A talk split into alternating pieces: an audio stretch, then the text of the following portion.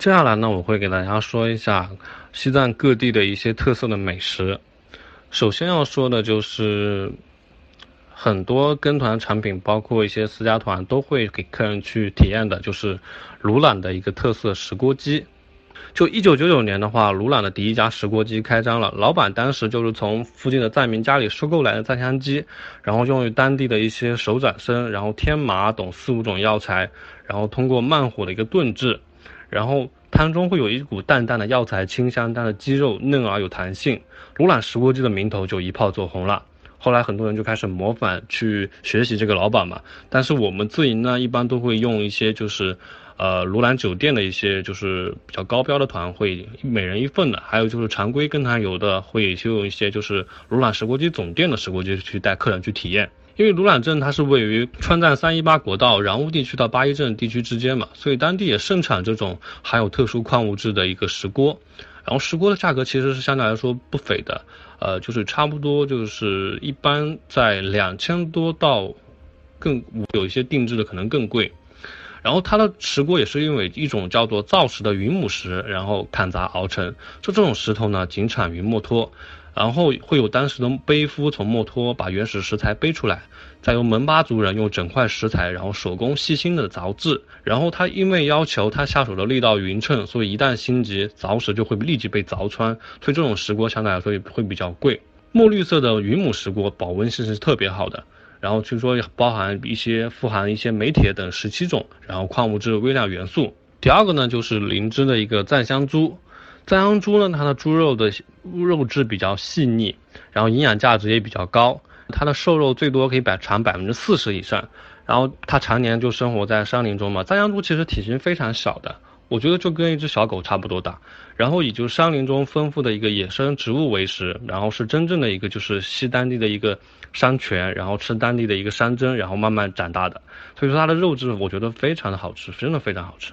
还有就是西藏的一个牦牛肉，然后我们会主要推荐大家就是会从西藏完了之后会带一些特产回去嘛，主要推荐大家买一些风干牦牛肉。风干牦牛肉主要它就是选用西藏的一个牦牛肉嘛，它肉质比较疏松，然后细致，然后每条肉的纹理会比较清晰。这种风干肉看起来会比较硬，但食用起来呢又属于一种疏松的口感。藏族的人民呢就喜欢吃一些风干的牛肉，然后现在也被成为游客去藏区会点的一些美食以及会带走的一些特产。酥油茶呢就是中国西藏的一个特色饮料了，然后它是作为一个主食和糌粑一起食用的嘛，有御寒提神醒脑，然后生津止渴的一个作用。主要就是用酥油和浓茶加油而成的，就是将一些适量的酥油加到一些特制的一个桶里面，然后加一些盐啊，再加一些茶叶啊，然后用木柄啊反复捣。然后捣拌啊，使酥油和茶叶可以融为一体，然后最后呈现一种乳状。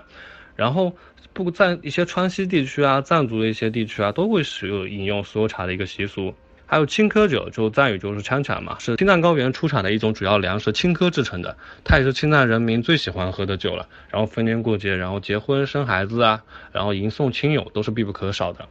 牦牛酸奶是民间比较传统的一个奶制冷饮。它营养丰富啊，然后助消化。啊，藏牧区的一个酸奶都是用牦去制作而成的。这种酸奶表层会有一层黄色的硬质的奶皮，你把奶皮掰开之后呢，然后一些软嫩的粘稠的酸奶就像豆腐脑一样的洁白如雪，芳香扑鼻，入口酸甜凉爽宜人。牦牛酸奶也是一种理想的保健饮料。然后我去西藏的时候都会去买一杯喝，然后营养就是胜于普通的牛奶了。然后它对消化啊、增食欲都会有一定的作用的。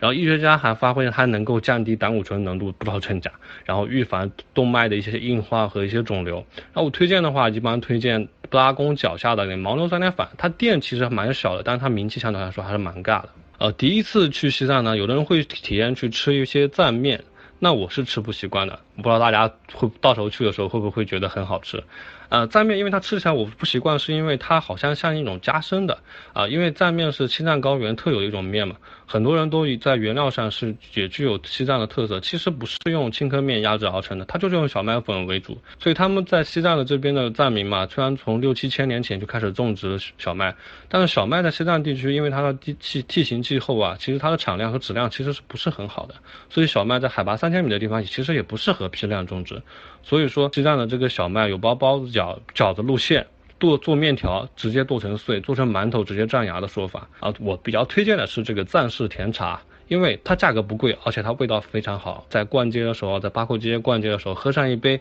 甜茶，我觉得相对来说还是非常不错的。因为西藏的红茶，甜茶一般是由它那个红茶跟奶粉混在一起嘛，然后加入一些白糖，其实喝起来跟我们常规的阿萨姆的味道其实有接近。因为喝甜茶其实并不是藏族人民发明的，因为有人说是当年英国他入侵西藏嘛，留下了一种小资的情趣，也有人说是从的一种生活的传统。总之，甜茶在拉萨已经有上百年的历史了。你喝进的每一口甜茶呢，都夹杂在拉萨这个古城中上百年的情感和思绪，这种充斥着记忆的气味，会让人有一种恍然隔世的感觉。